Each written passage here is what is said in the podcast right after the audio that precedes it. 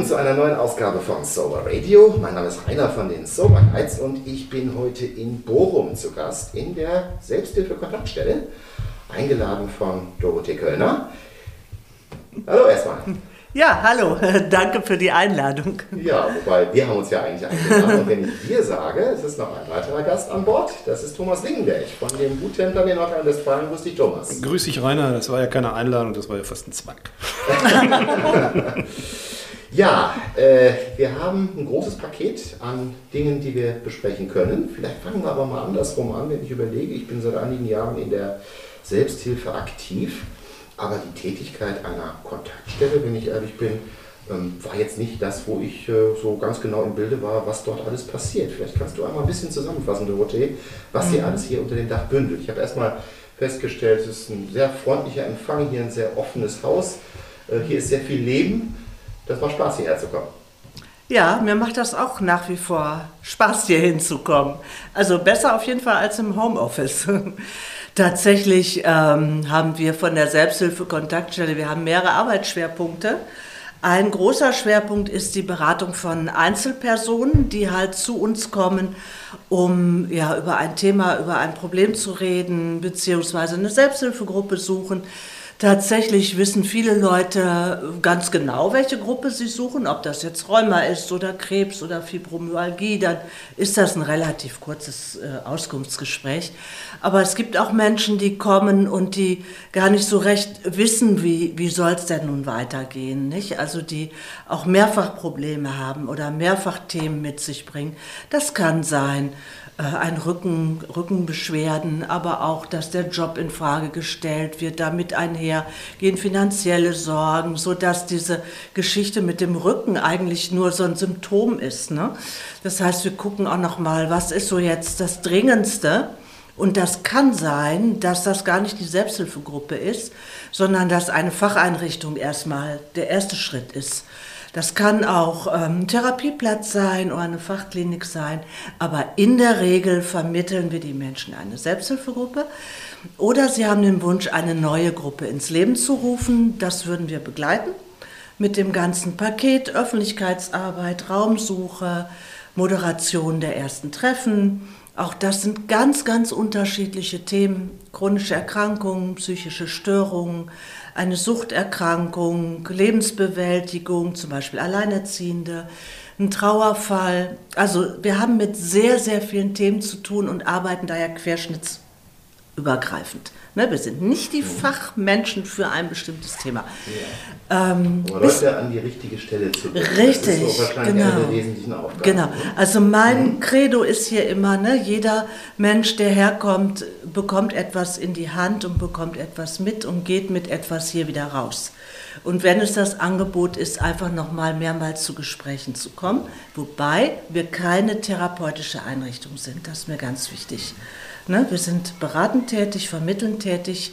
Wir sind in Bochum sehr gut vernetzt. Netzwerk ist ja heute auch eins auch unserer Thema, Hauptthemen. Genau. Und was ich auch gesehen habe, ist, es gibt eine sehr lebendige, vielfältige Selbsthilfelandschaft hier in Bochum. Richtig, hier im Haus mhm. treffen sich allein schon 50 Gruppen innerhalb der Woche. Das heißt, wir haben eine sehr strikte Taktung, wie wir die Räume hier vergeben. In ganz Bochum treffen sich 250 bis 260 auch zu unterschiedlichen Themen. Ich glaube so 360. Ja, 350.000 Einwohner. Einwohner. Wir hatten das mal umgerechnet. Ungefähr jede 20. Person hier in Bochum hat mit Selbsthilfe zu tun, ob jetzt angehörig oder Betroffener. Der Bereich Behinderung gehört übrigens auch noch dazu. Ne? Und jetzt ist das Programm voll und das Haus ist voll und dann mhm. kommt auch noch Thomas Lingenberg und klingelt an. Mhm. Ja. Thomas, du bist seit gut einem Jahr Landesvorsitzender der Guttempler in Nordrhein-Westfalen. Du hättest dir eine ja, andere Zeit aussuchen können als ausgerechnet die Corona-Zeit, aber da hat keiner nachgefragt. Und über diese Funktion als Landesvorsitzender hinaus übst du jetzt auch die Funktion des Projektkoordinators für Neue Wege NRW aus.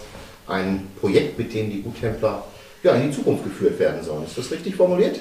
Ja, zumindest äh, der Arbeitstitel dieses Projektes, was ja neue Wege gehen heißt, was total wichtig ist, weil es nützt ja nichts, wenn wir von neuen Wegen reden und sie nicht gehen, ähm, war eigentlich die, die Optimierung der Sucht-Selbsthilfe in NRW. Und da gab, gab es natürlich Sachen, äh, die auch von Bundesebene schon angeregt waren, die wir viel besser und stärker nutzen wollten, wie zum Beispiel Sober Guides, Back Me Up, kommen wir gleich noch zu, was das alles genau ist. Ähm, und äh, die zu nutzen vernünftig und weiter zu, also hier zu implementieren und auszubreiten.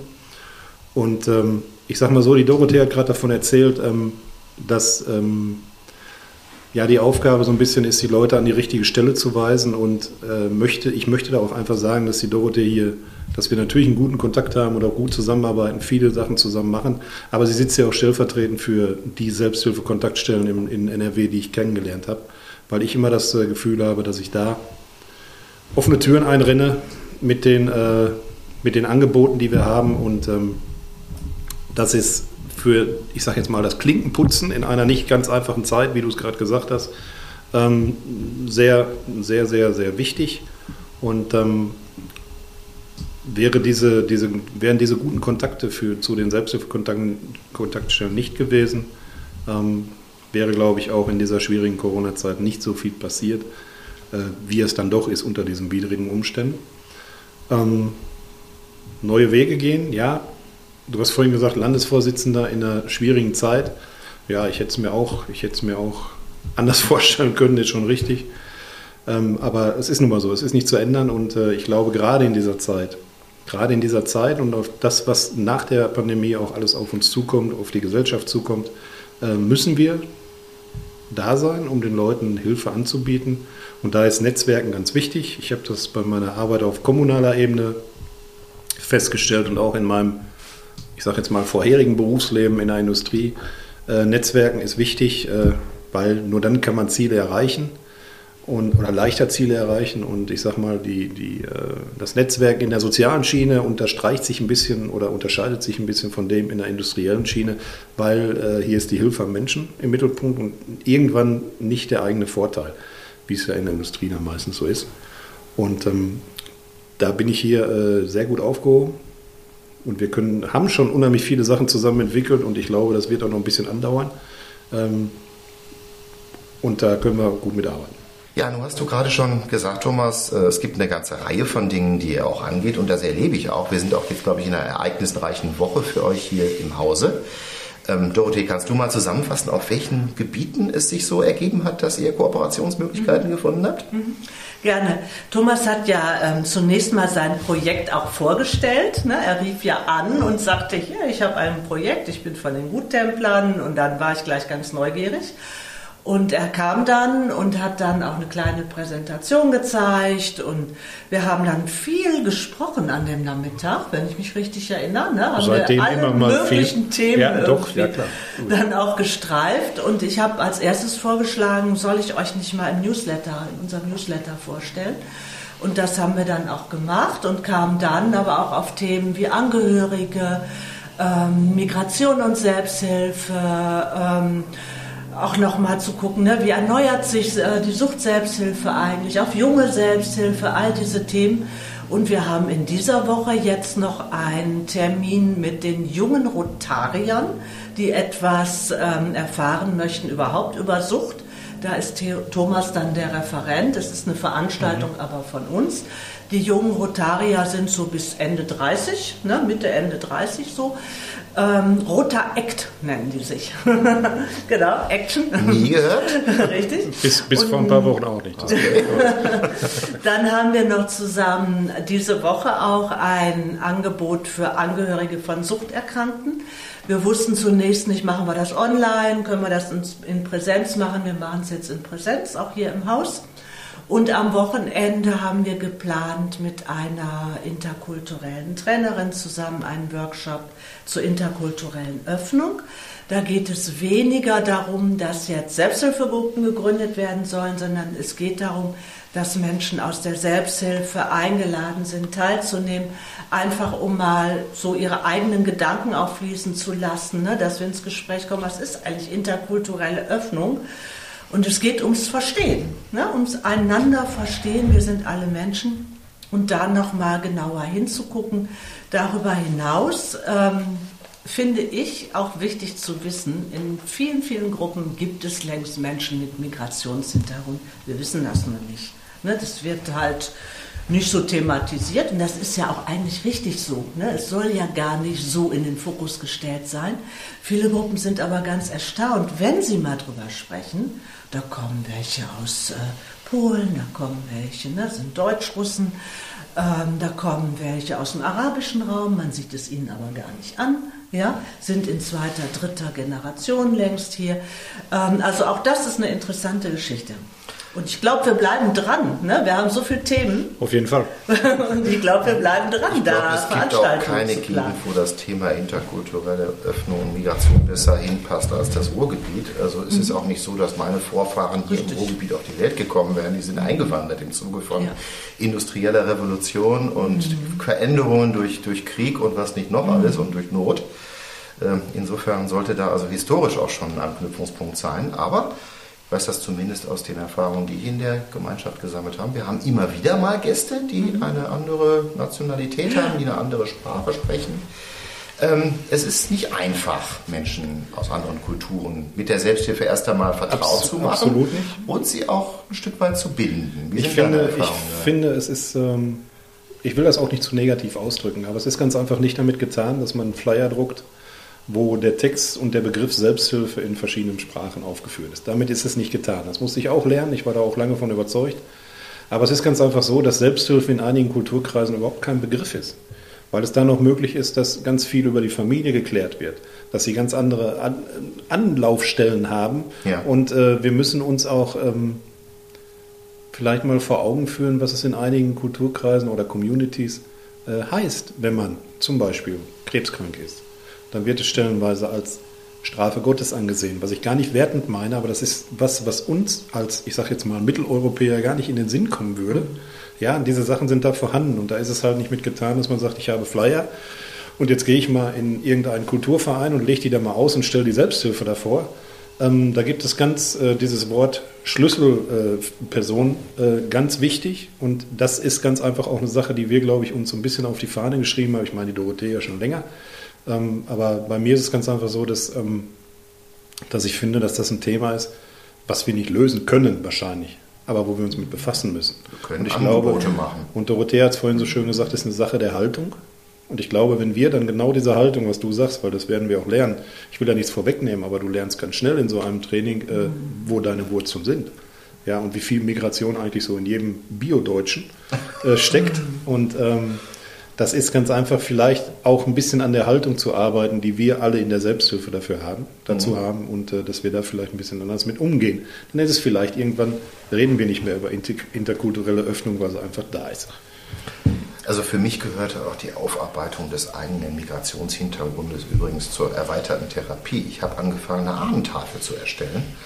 Und dann auch zwei Jahre später habe ich die Route abgefahren, wo meine Vorfahren herkamen. Und der weiteste Punkt, der war fast bei Danzig. Mhm. Habe ich auch meinen Sohn mitgenommen, war eine hochspannende Erfahrung, einfach in solche Dinge mal selber einzutauchen. Ne? Das hört sich auf jeden Fall toll an. Ich freue mich auch sehr darauf, bei der Veranstaltung dabei sein zu dürfen. Das ist jetzt der Auftakt. Und, äh, es kann ein Auftakt es sein. Kann ein Auftakt es kann ein ja. Auftakt sein. Ja. Okay, und der findet wo statt? Ja, das findet in Herdecke statt. Äh, Schleichwerbung darf ich ja nicht machen. nee. Es findet in Herdecke statt, in einem Tagungshotel und da äh, haben wir ein paar Leute und wie gesagt, ich bin ganz froh darüber und auch echt stolz drauf, dass wir da auch äh, gute Leute, äh, weil so ein Thema kann man nicht mal eben aus der Hosentasche oder ähm, ich sage jetzt mal nebenbei machen. Das ist also wirklich eine interkulturelle Trainerin und Diversitätstrainerin und Dorothee ist ja auch dementsprechend äh, vorgebildet und da haben wir gute Leute am Start. Ich ergänze dann noch mal was. Ähm, tatsächlich, ähm, ja, das, es geht um die Haltung, um unsere Haltung, ums Verstehen, habe ich vorhin gesagt, ne?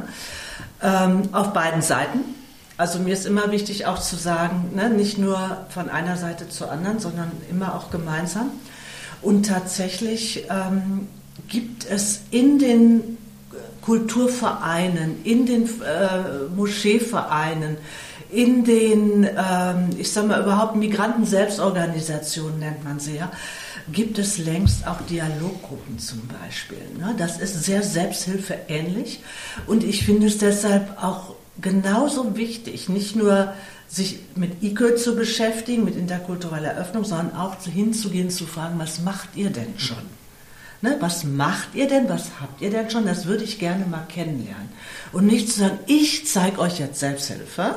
Ne, und das ist es und so müsst ihr das tun, sondern wie macht ihr das eigentlich? Ne? Thomas hat gerade schon gesagt, es gibt auch einen anderen Begriff von Krankheit ne, oder von Gesundheit und der Umgang damit und Familienzugehörigkeit. Es gibt aber auch sehr wohl ne, Dialoggruppen, die ganz anders heißen ne, die zum Beispiel Goldtaler Frauen heißen, ne, wo, wo, dann also Frauen einfach zusammenkommen in der türkischen Gemeinde und sich austauschen und die tauschen sich natürlich auch aus über ihren Gesundheitszustand oder die Kinder oder die familiäre Situation. Das ist im Grunde Selbsthilfe ähnlich oder nah, so wie wir es verstehen. Ja, genau. ne? ähm, es gibt aber auch die muttersprachliche äh, Gruppe äh, Türkisch zum Beispiel zum Thema Diabetes. Warum muttersprachlich, fragt man sich dann. Das ist ja gegen die Integration. Nö, ist es nicht, denn die Leute sprechen ja Deutsch. Die können ja Deutsch sprechen. Aber über diese Befindlichkeit der Erkrankung, gerade zum Beispiel auch wenn es eine psychische Erkrankung betrifft, ja, ist die Muttersprache immer noch die Sprache, in der ich besser meine Gefühle ausdrücken kann. Und von daher finde ich das völlig in Ordnung. Wir müssen ja auch mal gucken, wenn ich in Amerika lebe als Deutscher, ist natürlich die Richtig. Umgangssprache Englisch. Ja, mhm. oder, und äh, trotzdem werde ich zu Hause mit meiner Familie wahrscheinlich Deutsch sprechen. Das, äh, Richtig sag ich mal, äh, sagt ja auch keiner, das ist verkehrt. Genau. Und, äh, Was habe ich mich in meiner Studienzeit in Hessen gefreut, wenn ich jemanden gefunden habe, der aus dem Ruhrgebiet gekommen Richtig. ist. Du musstest ne? das genau. musste Hessisch sprechen. Ja? ich habe hab eine Zeit lang in Stuttgart gewohnt und das war für mich ja. ein Kulturschock, weil ich kein Wort verstanden habe das erste halbe Jahr. Ähnlich sind hm. aber, ist das aber auch bei Themen wie junge Selbsthilfe zum Beispiel. Ja, wir müssen, also es heißt ja immer eigentlich, sich auf den Weg machen und auch Neues anzugucken. Ne? Eine andere Kultur ist zum Beispiel auch die Gehörlosigkeit, von der wir ja auch keine Ahnung haben. Ja, ist eine eigene Kultur, so wie die Menschen sich verständigen und wie sie miteinander umgehen. Und meine Kollegin hat extra ein bisschen Gebärdensprache gelernt, damit die überhaupt da äh, einen Kontakt aufbauen kann. Mhm, ne? Mhm, mhm. Wo wir da aber auch wieder bei dieser Geschichte im Projekt sind, wo ja auch ein ganz großer Punkt ist ja auch wirklich mhm. Vernetzung, der auch irgendwie äh, gar nicht so groß angelegt war. Ähm, aber man sieht halt, dass es auch immer Netzpunkte gibt und Knotenpunkte gibt. Wenn ich zum Beispiel überlege, was wir an Kooperation gemacht haben mit dem Blinden- und Sehbehindertenverband oder Verein, wo es darum geht, um die Sucht in der, in der äh, Behinderungsbewältigung. Oder mit Red e.V., wo man sagt, äh, durch die Umstände der Pflege kann man da irgendwo mal Suchtgefahr bekommen oder, oder in die Sucht abrutschen. Ich glaube, das sind alles Themen, wenn ich jetzt wirklich nochmal auf den Punkt zurückkomme, was uns jetzt alles auch bevorsteht oder der Gesellschaft bevorsteht, ähm, an finanziellen Einschnitten für die Bürger, an Existenzängsten. Ich glaube, da wird eine Menge noch zusammenkommen, wo wir auch gute Netzwerke brauchen, um da auch dann wirklich nicht nur von Hilfe zu sprechen, sondern auch Hilfeangebote, konkrete Hilfeangebote zu haben entweder selber zu geben oder daran zu verweisen. Wenn ich jetzt überlege, was es ähm, zum Beispiel mit den Sober Guides für einen Unterschied ist, wenn ich einen Nottelefondienst mache, ob ich da jemanden an der Strippe habe, dem ich natürlich Hilfe anbiete, ihm die aber durch, durch das Werkzeug des Sober Guides direkt auch anbieten kann. Das ist einmal für den Hilfesuchenden ein wahnsinnig gutes äh, Gefühl und für mich als, ich sage jetzt mal, Dienstleister am Nottelefon genauso weil ich direkt ein konkretes, konkretes Hilfeangebot habe. Und genauso ist das, wenn ich jemanden aus Bochum oder was weiß ich habe und ich habe da Kontakte zu der äh, Selbsthilfe-Kontaktstelle und kann den dahin vermitteln, weil ich weiß, da sitzt jemand, der sich darum kümmert. Und das ist eben auch wirkliche Vernetzung. Vernetzung ist ja oft so ein Wort erstmal. Ja. Ne? Und dann macht man Arbeitskreis, ne? sag ich mal ein bisschen salopp. wenn man nicht mehr weiter weiß. Ja, genau, wenn man nicht mehr weiter ja. ähm, Vernetzung heißt ja wirklich, ähm, wenn man es lebt, dass das eine das andere auch befördert. Ne? Also ich weiß jetzt über euer Projekt und ich vermittle den Menschen, die bei uns anrufen oder die in die Beratung kommen, vermittle ich das auch tatsächlich. Ich habe verstanden, was da läuft. Ne? Oder wenn Thomas jemanden hat und das ist, hat jetzt mit Sucht vielleicht an der Stelle gar nichts zu tun, ne? schickt er die Bochumerin oder den Bochumer zu uns, ja, weil bei uns geht es dann weiter. Ne? Und das ist wirklich dann auch Vernetzung, nicht nur schöne Veranstaltungen machen, sondern da muss auch was nachkommen. Ne, bei der Angehörigenveranstaltung zum Beispiel werden wir natürlich dann auch sagen, was gibt es denn in Bochum für Anlaufstellen?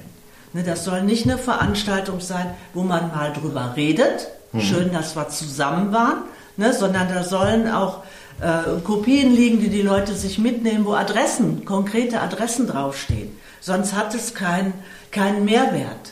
Ja ein sehr ähnlicher Ansatz, wie wir eben bei den Sober Girls eben auch machen. Dort sind auch nicht nur Gesichter und Adressen, sondern wir mhm. hinterlegen dort auch konkrete Themen, ja. mit denen die Menschen eben dann Kontakt zu uns mhm. aufnehmen können. Also zum Beispiel für mich ist das Thema Vaterschaft und Sucht oder Männlichkeit und Sucht mhm. eben etwas, was im Vordergrund steht. Wir haben Menschen, die können mit Essstörungen umgehen mhm. äh, und so können wir auch ganz andere Anknüpfungspunkte finden, als es mhm. bislang in der Selbsthilfe eigentlich möglich war. Ich merke das auch, dass diese Porträts, die bei den Sober Guides zum mhm. Beispiel zu finden sind, immer sehr, sehr intensiv gelesen werden, was mich freut. Ne? Das ist auch schon, das ist auch, also ich kann es jetzt von Leuten auch, die ich an der Strippe hatte, sage ich mal, äh, am Nottelefon oder auch nachher in Kontakt. Es ist ganz einfach auch so schon mal, du kannst schon mal gucken. Wo ist der Punkt, der bei mir bespielt werden muss, sage ich jetzt mal. Ist es durch die Geschichten, die dabei stehen, vielleicht kann man schon mal eine erste Abschätzung, würde ich damit klarkommen, würde ich damit nicht klarkommen. Aber ich möchte noch mal was ganz Wichtiges sagen zu dem, was Dorothee gesagt hat. Wichtig bei Projekten und bei Zusammenarbeiten und bei Netzwerken ist immer die Nachhaltigkeit. So, weil es nützt uns nichts, wenn wir da ein schönes, wie du sagst, schön zusammengesessen haben, ein schönes Projekt gemacht haben oder eine schöne Veranstaltung und es kommt nichts nach. Ja. Dann war das alles, alles umsonst. Und ich finde, äh, und das ist auch was, was uns bei unserem Projekt, bei der ganzen Erstellung mit dem Landesvorstand, bei dieser ganzen Geschichte, das in die Genehmigung zu kriegen, was auch schon ein Brett war. Also das muss man für eine ehrenamtliche Organisation, war das schon ein Brett. Und da bin ich äh, wahnsinnig stolz drauf, auch auf die ganzen Leute, die da mitgearbeitet haben, dass wir das geschafft haben. Ähm, wenn wir nach den 36 Monaten, ich sage jetzt mal, nicht feststellen können, dass sich irgendwas in unserer Arbeit geändert hat, wo ich fest von ausgehe, dass das nicht so sein wird, haben wir irgendwas nicht richtig gemacht. Aber wenn ich schon jetzt alleine sehe, ähm, was ja auch beim Netzwerken durch die ganzen Online-Geschichten alleine, ja, und äh, durch die neuen Kontakte, die geknüpft werden, natürlich braucht man immer einen langen Atem und es ist auch viel Arbeit, aber es ist eine schöne Arbeit mit den meisten Menschen. Ähm, und, äh, und äh, da muss man äh, ganz einfach dranbleiben und äh, dann hat man auch was von Nachhaltigkeit, sonst brauche ich kein Projekt. Ja, das ist nachvollziehbar. Ne? Vor allem, äh, wir hatten eben das Thema Haltung. Was müssen Menschen für eine Haltung mitbringen, die hier mitwirken wollen? Ähm, ich kann von den Menschen reden, die mitarbeiten. Die Menschen sind sich bewusst, dass wir, ähm, dass wir äh, in dem Projekt eigentlich nur ein Ziel erreichen können, wenn wir auch mal kontrovers diskutieren und wenn wir auch mal vielleicht Kompromisse schließen müssen. Und äh, das ist das Wichtigste. Wir dürfen, wir dürfen unsere persönlichen Befindlichkeiten, aber ich glaube, das wird äh, in jeder Selbsthilfegeschichte so sein. Es muss immer die Sache sein, die Sache muss im Mittelpunkt stehen. Und ähm, da muss man vielleicht auch mal einen Schritt zurückgehen. Und nicht immer nur, es geht kein weiter so, das ist meine Meinung, meine ganz persönliche aber, es geht kein weiter so, weil weiter so war vorher schon nicht so das Beste und das wird dann jetzt, wenn wir es nicht ändern, auch nicht besser werden. Und ähm, ich kann jeden nur einladen, immer noch, weil ich nutze jetzt wieder den Werbeblock, ähm, wie in jedem Newsletter und bei allem, was ich mache, daran teilzunehmen. Es ist, Gott sei Dank sind die Sober Guides ja auch so ausgelegt, dass man selber bestimmen kann, wie viel man macht. Man wird ja nicht dazu verdonnert, jetzt sieben Tage die Woche da ehrenamtlich irgendwas zu machen. Die Leute, die daran interessiert sind und was machen möchten, kriegen die Informationen, können mitarbeiten und entscheiden ganz alleine für sich, wie viel und wie lange und ob da mal eine Pause zwischen ist. Also ganz individuell gesteuert. Mhm. Das ist ein sehr wichtiger Aspekt, dass hier viel mehr Eigenverantwortung eigentlich, als man es früher in der Selbsthilfe vielleicht übernehmen konnte, eine ganz zentrale Rolle spielt. Also Zeiten selber mhm. bestimmen, Aufgabenbereiche selber definieren. Ähm, eine Haltung ist aber noch mehr, finde ich. Mhm. Eine Haltung ist ja auch, also ob das jetzt in der sozialen Arbeit ist, also in meiner Arbeit oder in der Selbsthilfe, ähm, dass ich den anderen Menschen auch so ein Stück lassen, also lassen kann. Ne? Also bis zu einem gewissen Grad, es gibt ja immer da, da so Grenzen, ne? wo, wo jemand mich anfängt äh, äh, zu verletzen, da ist dann, da ist ja auch eine Grenze gesetzt. Ne? Ähm, aber dieses Stehen lassen können ist eine Haltung, was den, in den neuen Gruppen zum Beispiel oft erst erlernt werden muss. Ne, also ob das jetzt die neue Fibromyalgie-Gruppe ist oder jetzt, äh, gut, Mediensucht, die wussten das schon. Ne, also wenn eine neue Gruppe entsteht, dass die Leute von mir oder der Kollegin ja auch so ein bisschen vorgelebt kriegen, wie kann ich Dinge stehen lassen, wenn jemand sich äußert. Ja, ähm, jeder hat seine eigene Meinung dazu, aber dann zu sagen, ja, ich sehe das anders, gibt dem Gegenüber eine andere Chance, als wenn ich formuliere, du musst das jetzt mal so und so mhm. machen. Ne? Und das hat mit Haltung zu tun. Kann ich einen anderen Wert haben, was ich wichtig finde, und kann trotzdem mir anhören, dass mein Gegenüber das anders sieht. Das ist manchmal schwer für die Menschen. Ja, die, die ja eben aus der Ehrenamtlichkeit kommen, aus, ja. aus ihren Bezügen kommen und so und die ihre eigenen Experten sind, ganz klar. Ne? Aber dieses in der Gruppe wirklich so zu lernen, miteinander umzugehen, das ist auch ein Teil der Begleitung sozusagen, wenn eine Gründungsperson das möchte. Ne? Wir zwingen ja niemandem irgendwas auf. Ähm, und das ist auch Haltung. In Fall. Das ist auch mhm. Öffnung. Und deshalb ist Haltung und interkulturelle Öffnung auch so nah beieinander. Ich finde, dass bei diesem Punkt Haltung eigentlich so an dem Gründungsmoment der Guttempler eine ganz große Nähe ist, wenn du mal überlegst. Das war zu Zeiten der Gründung 1851, du weißt das, glaube ich, besser als ich, Thomas. Das wird das Richtige war das eine fortschrittliche Organisation, ne? Gleichberechtigung, keine Rassentrennung, all diese Dinge waren ja. aufgehoben. Ne? Äh, manches Mal würde ich mir diese, diese Offenheit und auch diese positive Neugier gegenüber dem Neuen und anderen tatsächlich so mit einer gewissen Renaissance wieder zurückwünschen. Ne? Natürlich ist es auch jedem überlassen, äh, äh, sein eigenes Leben zu führen. Ne? Das ist klar. Und seine eigene Haltung auch zu entwickeln. Aber ich finde, ähm, und das habe ich auch gelernt äh, und fand ich auch einen ganz wichtigen Punkt in dem bundesweiten Projekt Mach mit, was wir 2016 oder was 2016 gestartet wurde dass man gesagt hat, ja, die haben auch das Recht dazu, zu sagen, ich will nicht. Aber bitte die anderen nicht bremsen. Ja. So, das mhm. ist, dann macht euer Ding, aber lasst die anderen in die neue Richtung gehen. Weil die Richtung, die jetzt geht, ist biologisch auch mal irgendwann beendet. Mhm. Ne, das muss man einfach so sehen. Und ich glaube, das, was du gerade gesagt hast, ähm, dass die Guttempler eigentlich damals schon gesagt haben, Gleichheit.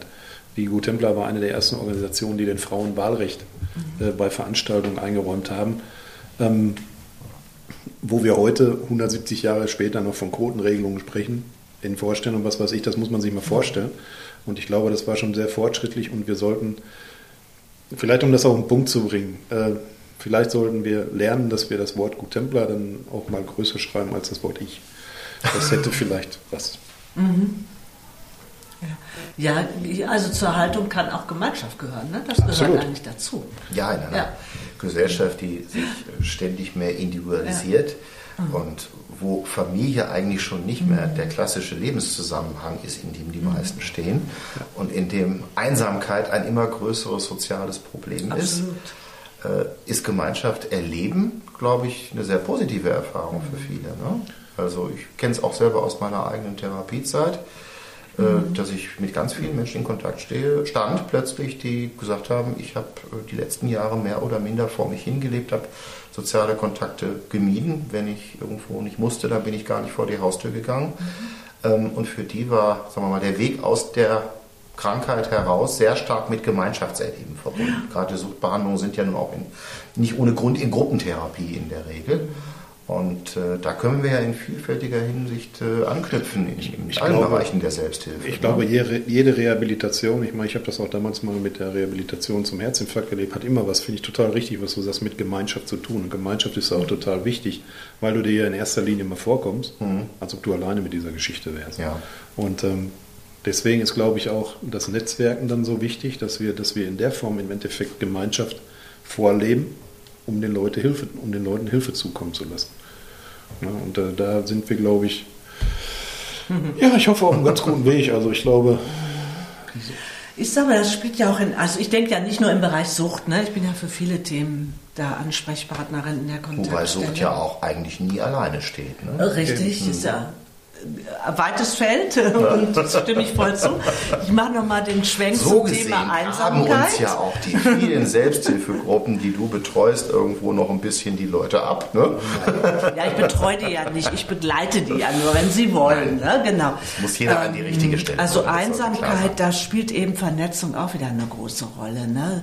Also ich muss zum Beispiel wissen, dass es in Bochum ähm, auch solche Angebote gibt wie Fenstergespräche, wie ähm, es gibt jetzt diese diese äh, ich ähm, habe keine Bank, Vorstellung davon, was Fenster Fenstergespräche sind. Gerade jetzt in der nein in der Corona-Zeit, ne, Einsamkeit spielte da eine großes äh, große Rolle und die äh, Ehrenamtliche hier in Bochum haben sich bereit erklärt, sich wirklich unter das Fenster zu stellen der Leute. Ne, die konnten sich melden, die konnten anrufen bei der mhm. Ehrenamtsagentur oder bei uns und dann haben wir Bescheid gegeben und die konnten dann ging jemand dahin, hat sich unter das Fenster gestellt und sich mit der Person unterhalten, weil ja Lockdown war und Abstandsregelung. Ja, also hatten die ein bisschen Kontakt. Oder es gibt jetzt so etwas wie die, die Bankgespräche. Na, also steht eine Bank in einem Stadtviertel und da sitzt jemand, der ist bereit für Gespräche. Ja, und jemand, ja. der Kontakt haben möchte, kann mhm. sich dazusetzen und dann gibt es wirklich ein Gespräch. Ja. ja? Und das ist so ein bisschen dieses ähm, Angebot machen, dass man wieder Gemeinschaft hat und gegen diese Einsamkeit so ein Stück anzugehen. Ne? Und ich glaube, der größte Fehler, der, der jetzt auch in der Gesellschaft passieren kann, egal ob wir das mhm. sind oder ob das über alles ist, wenn man äh, sagt, äh, wir, gehen in, wir vergessen diese Innovationen, die ja gemacht worden sind. Ja. Wenn ich an die Sucht-Selbsthilfe mit den Walk-and-Talk-Geschichten ja. denke, wo man einfach gesagt hat, gut, wir machen Erstkontakt und treffen uns zum Spaziergang. Ja. ja um halt reden zu können, um das wichtigste Bedürfnis in dem Moment äh, zu, zu bearbeiten und sagen, lass uns reden. Und das müssen wir zum Beispiel an, an der Kontaktstelle wissen. Ne? Also auch das ist ja so ein Stück Vernetzung. Wir müssen da ständig auch so, so gucken, ne? die Zeitung auch lesen und auf dem Laufenden sein, was tut sich da eigentlich ne? Zu den brennendsten Themen. Da habe ich jetzt schon für mich persönlich was dazu gelernt, mhm. weil diese Angebote habe ich auch gemacht als Soberkeit. Ich wäre aber nie auf die Idee gekommen, der Kontaktstelle das mitzuteilen. Ne? Das wussten jetzt die Mitglieder ja. in meiner Gemeinschaft und ja. wahrscheinlich auch alle Sober Guides, mhm. aber direkt vor der Haustür noch eine Möglichkeit zu haben, ja. das über äh, euch als Multiplikatoren an den genau. Mann zu bringen, wäre mir gar nicht gekommen. Mhm. Ne? Also man lernt unheimlich, äh, sagen wir mal, im Ausschöpfen von, von, von Netzwerken, im. Aktivieren von Medien, äh, das äh, ist ein ganz wichtiger Punkt hier an der Stelle. Aber das ist, glaube ich, auch ganz einfach auch die, die, die Krux, warum ja die Selbsthilfekontaktstellen mal irgendwann ins Leben mhm. gerufen worden sind. Ja, dass man auch wirklich genau. sagen kann, lasst uns zusammen einen Weg finden, wo wir was machen können. Und wenn da jemand kommt mit einem Problem, ähm, was nicht oft vorkommt, ist das für denjenigen trotzdem noch ein Problem. Und dann muss man eine Lösung dafür finden. Ja, oder einen mhm. Weg dafür finden. Und ich glaube, das ist, das ist so für mich das Paradebeispiel für Netzwerken, äh, dass man sagt, okay, ich weiß hier nicht weiter, Mhm. Aber ich kenne jemanden. Genau. So. Und ich weiß und auch, was derjenige genauso. tut. Ne? Genau. Ne? Ich kenne den Inhalt davon, was da passiert. Ja, genau. Ja. Und das ist, das ist Gegenseitigkeit. Mhm. Es gibt ja den schönen Spruch, Beziehung schaden und dem, der sie nicht hat. Und ich glaube, das kommt bei Selbsthilfegruppen, passt das, äh, passt das äh, absolut, weil es ist ja so, ja, weil mhm. äh, es ist wichtig für uns, den Menschen zu helfen. Und wie ich vorhin schon sagte, es gibt ja auch ganz einfach als jemand, der die Hilfe anbietet, ein besseres Gefühl, jemanden vermittelt mhm. zu haben. Ob da jetzt was raus wird, ob derjenige da hingeht, das hat man natürlich nicht in der Hand. Völlig ja, andere so, Geschichte. Aber das ist auch beiderseitig ja. so, ja. Mhm. Aber trotzdem hat man als Helfer ein besseres Gefühl, wenn man weiß, man hat den irgendwo hin vermittelt, wo es vernünftig ist. Ja, also irgendwie einen nächsten Schritt zu vereinbaren, ist auf jeden ja. Fall immer schon ein positives Ergebnis bei diesen Gesprächen. Also ich gehe sogar noch eins weiter, möchte ich gerne. Also ähm, mir persönlich sind ja auch Worte immer ähm, recht wichtig. Also ich spreche zum Beispiel gar nicht von helfen. Ne, weil helfen für mich schon so etwas ist, ich weiß mehr als der andere, das hat für mich schon so ein Gefälle. Aber das ist eine berufliche Überzeugung. Jemand, der Hilfe ne? anbietet. Genau. Ja, nein, nicht Entschuldigung, sondern ich finde das total Wir interessant. Uns bei den Sober ja auch nicht ohne Grund Begleiter ja. aus. Das ist auch nicht ideal, das Wort aber. Ne? ne? Ich sage unterstützen, ja. ich sage auch begleiten und mhm. so, ne? weil der Wunsch des oder das, was die, die Leute mitbringen, das muss ja im Mittelpunkt stehen und nicht meine Fachlichkeit. Ne? Sondern da muss ich ja die Schublade ziehen, was da passt. Ne? Und das ist ja immer auch eine gewisse Gratwanderung, hat viel damit zu tun, auch gerade wenn man in neue Gruppen geht, die Menschen kennen sich ja nicht, das so ein Stück zu fühlen. Ne, zu fühlen, was ist hier los, weil wer sitzt da eigentlich? Ne? Möchten die reden? Sind die eher schweigsamer? Ähm, Gibt es vielleicht sogar einen Vielredner da, darunter? Wie, wie stoppe ich denjenigen? Ne? Also wie bringe ich die Menschen zusammen? Das ist ein toller Job. Mhm. Ne? Wie kann ich das gestalten, um, um die zusammenzubringen und gleichzeitig mich ja auch überflüssig zu machen. Das ist ja das Ziel. Ne, das Ziel ist ja, muss jede Gruppe versuchen, ja, alleine zu laufen. Selbsthilfe mhm. heißt, ja. das sind Experten und Expertinnen für ihr eigenes Thema und die laufen allein. Das sollte immer das Ziel sein, weil ich sag mal, das ist ja, wenn, wenn du jetzt dieses Projekt siehst, als Koordinator, da initiierst du ja auch viele neue Sachen. Mhm. Und es muss das Ziel sein, irgendwann, das und das haben wir auch so in dem Projektantrag vor, dass es mhm. irgendwann in ehrenamtliche Hände übergeht. Das, ist, das ist das Ziel und das ist, äh, wird schwer genug. Aber ich glaube, ähm, ja, aber trotzdem, äh, äh, das ist zu machen und äh, da sollte es auch immer darauf hingerichtet sein. Wobei wir natürlich einen Vorteil haben gegenüber jedem Projekt. Ein Projekt ist immer zeitlich befristet.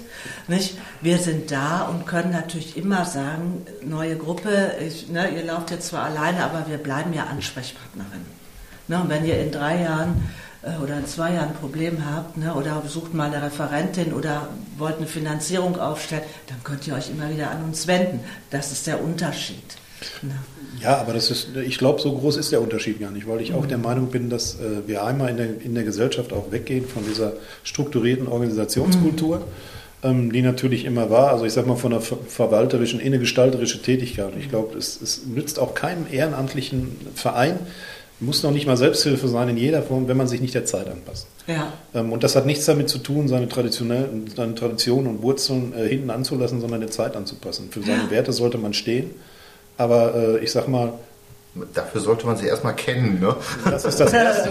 Und, äh, und ich sage jetzt mal, wenn es bei uns wäre, was du sagst mit den Selbsthilfegruppen, wenn da eine, Gemeinschaft gegründet wird, dann ist man auch, ich sage jetzt mal, in der, in der Funktion als Landesvorsitzender oder als Landesvorstand ist man auch Dienstleister für die Gemeinschaft. Dann sagt man sich so, jetzt haben wir es geschafft, fertig damit. Mhm. Und das ist auch, glaube ich, so immer gehalten worden. Ne? Nur das ist ähnelt schon der Tätigkeit dann auch. Ne? Genau. Ich habe ja noch ein zweites Arbeitsstandbein, da haben wir noch gar nicht drüber gesprochen vorhin.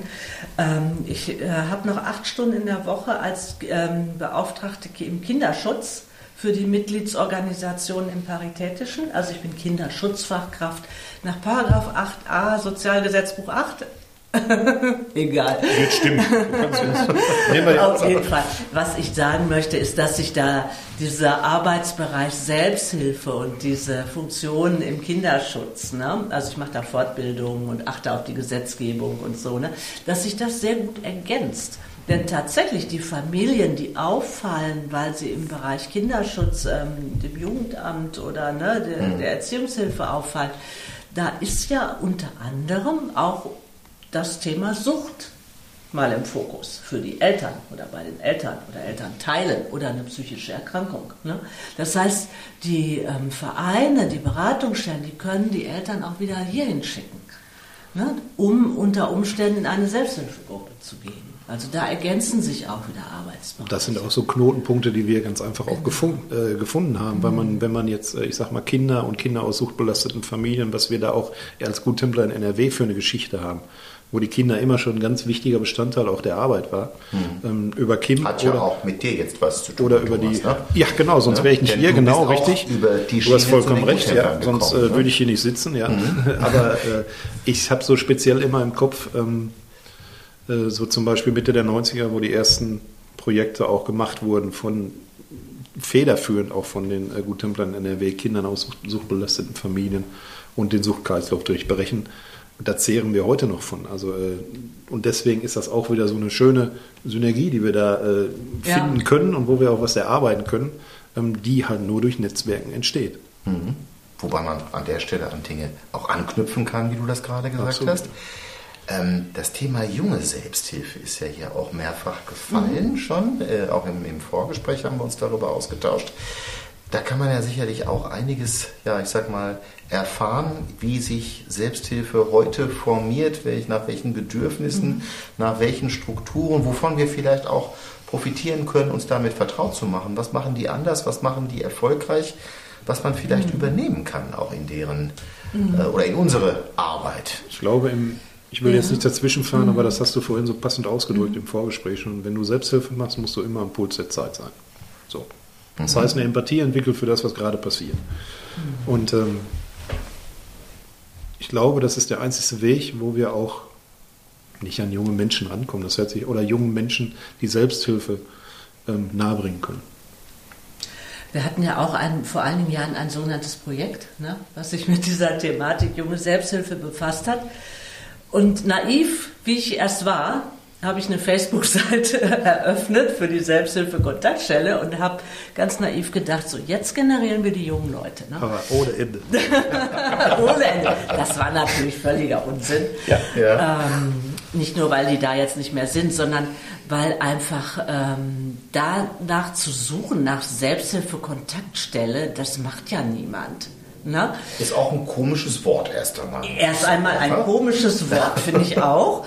Und tatsächlich habe ich dann aber gedacht, ne, wir machen das anders. Wir haben uns äh, über Facebook vernetzt, wiederum mit anderen Seiten, also mit Weiterbildungskollegs, mit der Schule für Erzieher und Erzieherinnen, ähm, mit allen möglichen Stellen, die eine Facebook-Seite hatte und mit jungen Menschen einfach zu tun haben.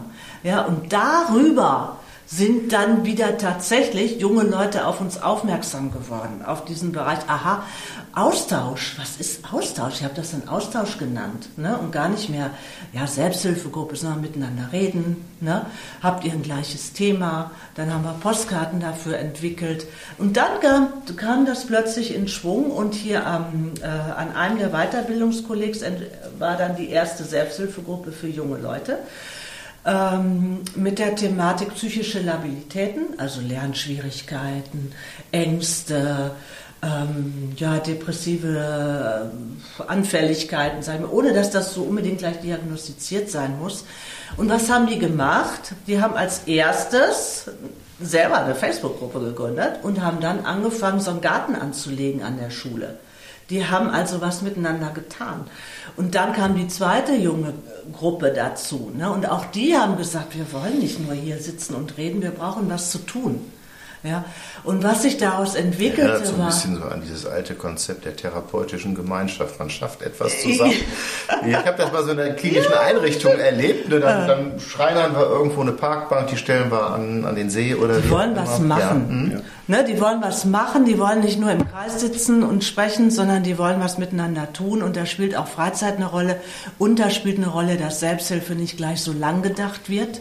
Das kann sein, dass das nur für ein Jahr ist. Ne? Entscheidung Denn fürs Leben da müssen wir uns, glaube ich, von verabschieden. Da muss man sich so, da ne? unter Umständen von verabschieden. Also junge Menschen, die ziehen nochmal um, die machen eine Berufsausbildung, die gründen eine Familie und dann ist auch mal eine Zeit lang die Gruppe nicht angesagt. Und das ist auch in Ordnung.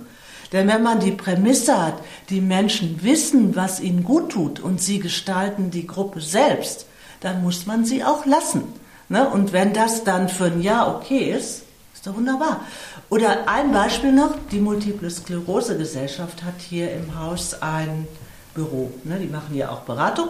Es gibt eine junge Gruppe ähm, der Multiple Sklerose Erkrankten, die treffen sich nicht hier im Haus. Haus der Begegnung ist denen viel zu antiquiert. Ein Treffpunkt für behinderte und nicht behinderte Menschen. Mhm. Ne?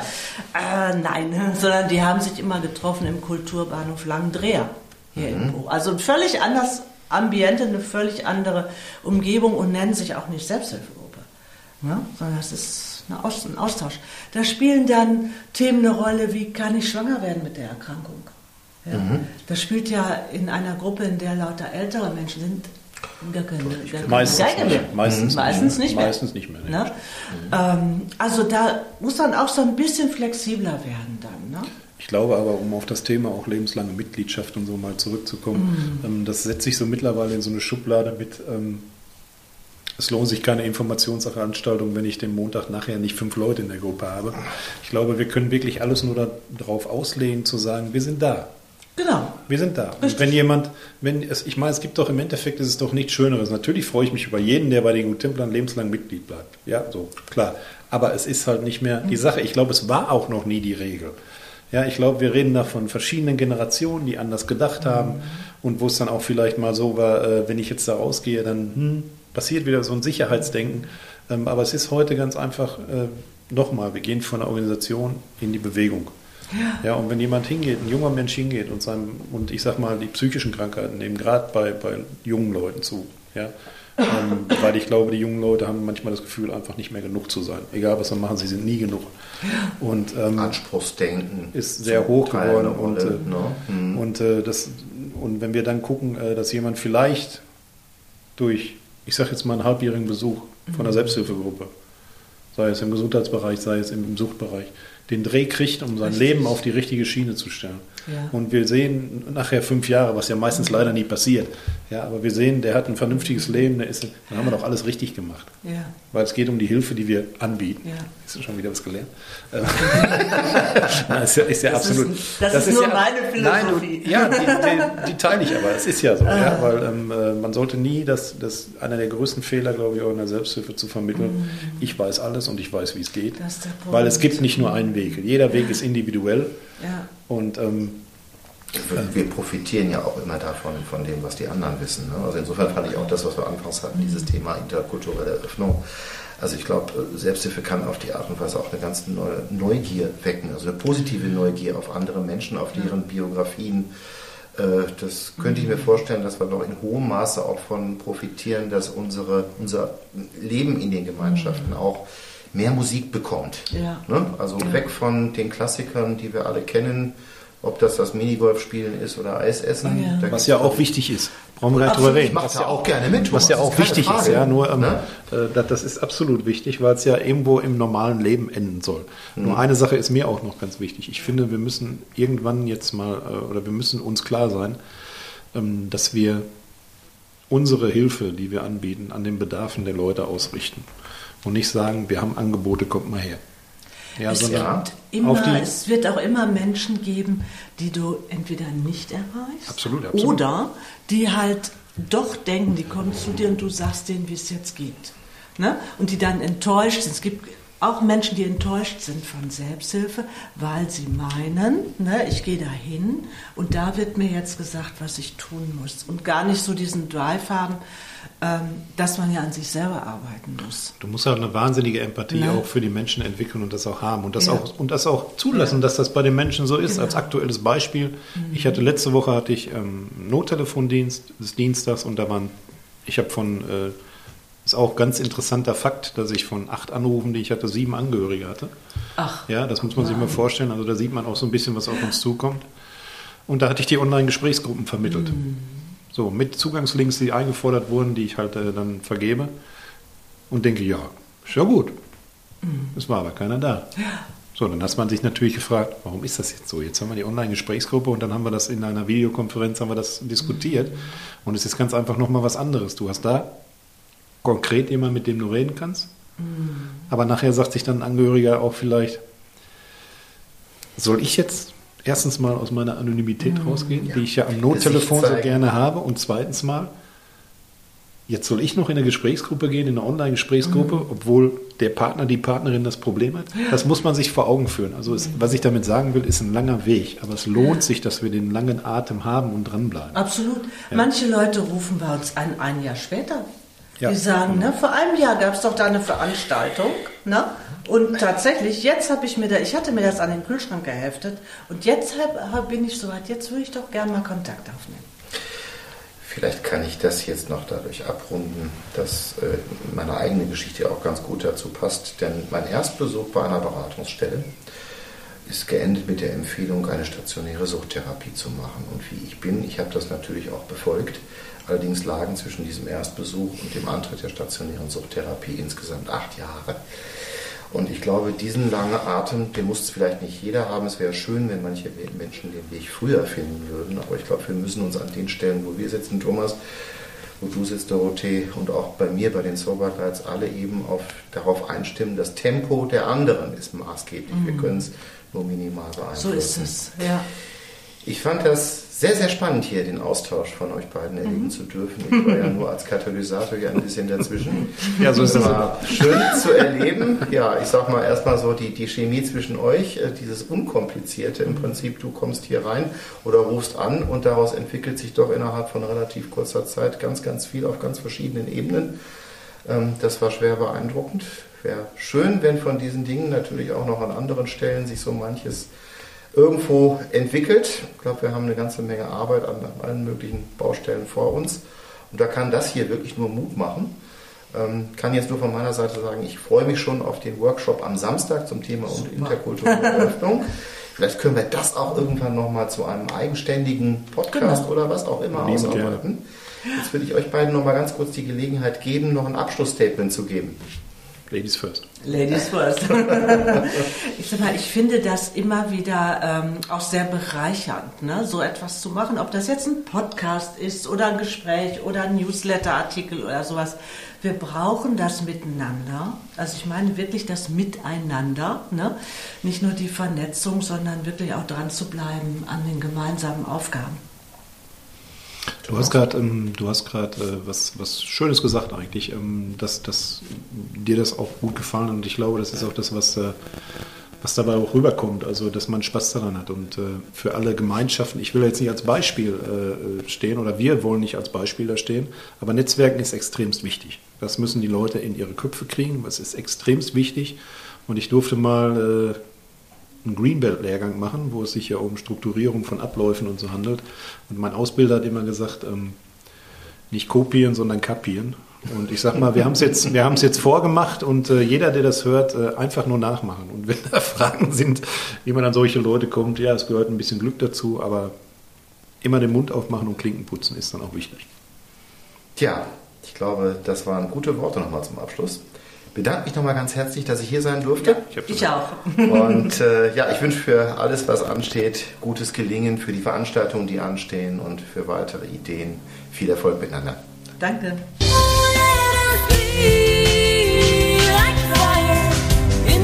together